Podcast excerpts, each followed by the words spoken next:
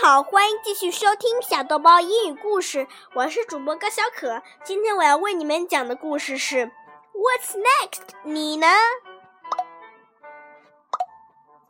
It's today, the big fancy party, and all I've got to wear is a plain old dress.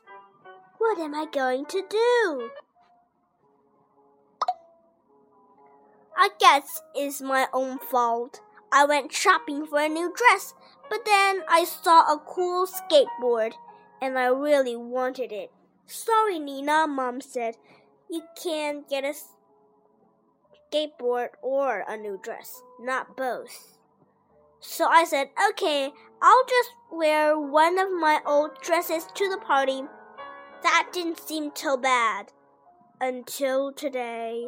It turns out the only dress that still fits in this icky plain one. How can I go like this? Everybody else will be wearing their fanciest party clothes.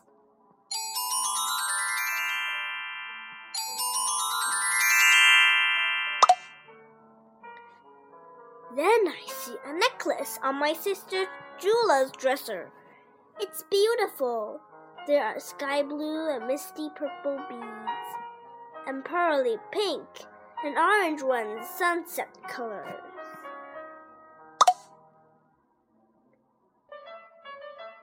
Quickly, I try the necklace on, and right away I look fancy. I've just got to wear it. I should ask Julia if I can borrow it, but she'll probably say no. Anyway, I shouldn't bother her right now. She's busy playing CDs with her friends. Hey, I bet I can borrow the necklace and put it back before she even missed it. I tiptoed into the hall. Good, the coast is clear. I make a mash dash downstairs. I throw on my coat and scarf. Ready, Mom! I call out.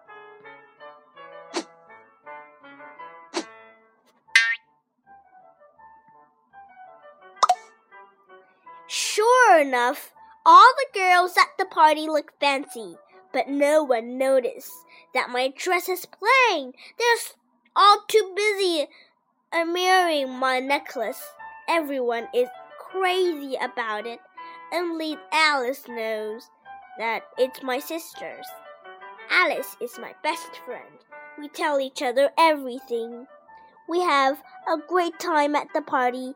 There's a magician who pulls rabbit out of a hat, a special ice cream punch, and a cake that looks like a castle.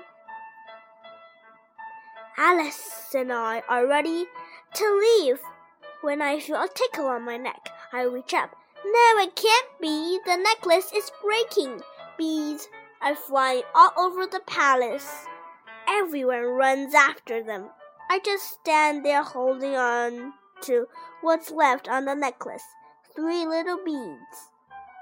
All I can think is, what will I tell Julia? Why did I ever take it?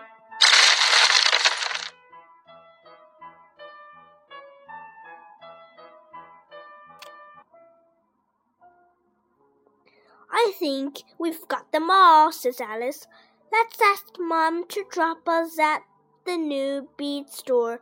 Maybe someone there can help you put it back together. Do you think they could? I asked. Sure, says Alice. Beads are their business. Then there's hope. I thank everyone for helping. And off we go. What a store! The walls are covered with beautiful necklaces, earrings, and bracelets.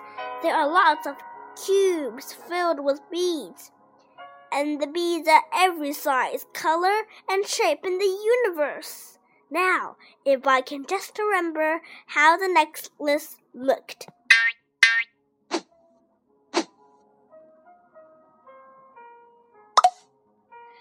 Can I help you, girls? asked Betsy, the owner.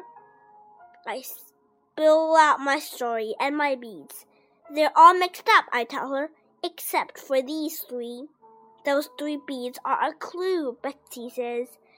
Blue. Look at this. She holds out a bracelet. Blue, blue, red, gold. Blue, blue, red, gold. It's a pattern, I say. I guess my like necklace had one too, right? Exactly, said Betsy.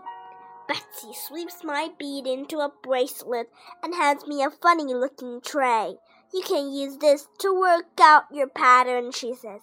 I take a deep breath. Pattern, pattern, I say. How did it go? Another purple? asks Alice.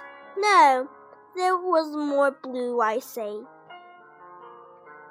Lots more, says Alice. I try a blue bead. I put down another and another. Looks good, Alice said. Oops! Where did that purple bead go?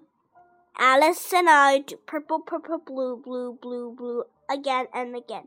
Whew, I know what I'm dream about tonight, I say.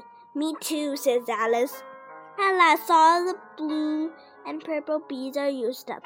What's next? Alice asks.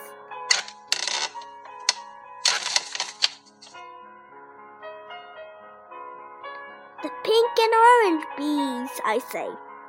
But I don't remember the pattern. I don't either, says Alice, and my mom will be here soon. It's getting late. I looked out the window. Sure enough, the sun is going down. That's it, I shout. The necklace made me think of a sunset. Yes, says Alice. There was even a gold bleed, like the sun. But it's not here, I moan. It must be lost. I stump in my chair. No problem, Alice said. We're in a bead store, remember? Alice brings me a whole bunch of gold beads. One is just perfect. I put it in the tray. And now I say pink and then orange, Alice says. Like in the sunset. I put down all the pink beads and all the orange beads. Yay, we did it! Alice helps me string the beads. Then she faces the necklace. It's as good as new, I say. Back home, I tiptoe upstairs and put the necklace on Julia's dresser.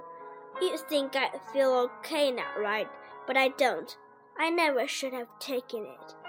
Not without asking. How was the party? asked Julia. Oh, Julia, I say I take a big breath. I'm so sorry I took your necklace and wore it to Tiffany's party. And I didn't ask you. And it was just so beautiful. And my dress was so plain. It sure was, says Julia. That's why I got you the necklace. But you ran out of here so fast, I couldn't tell you. What? I say. It was for me? I can hardly speak.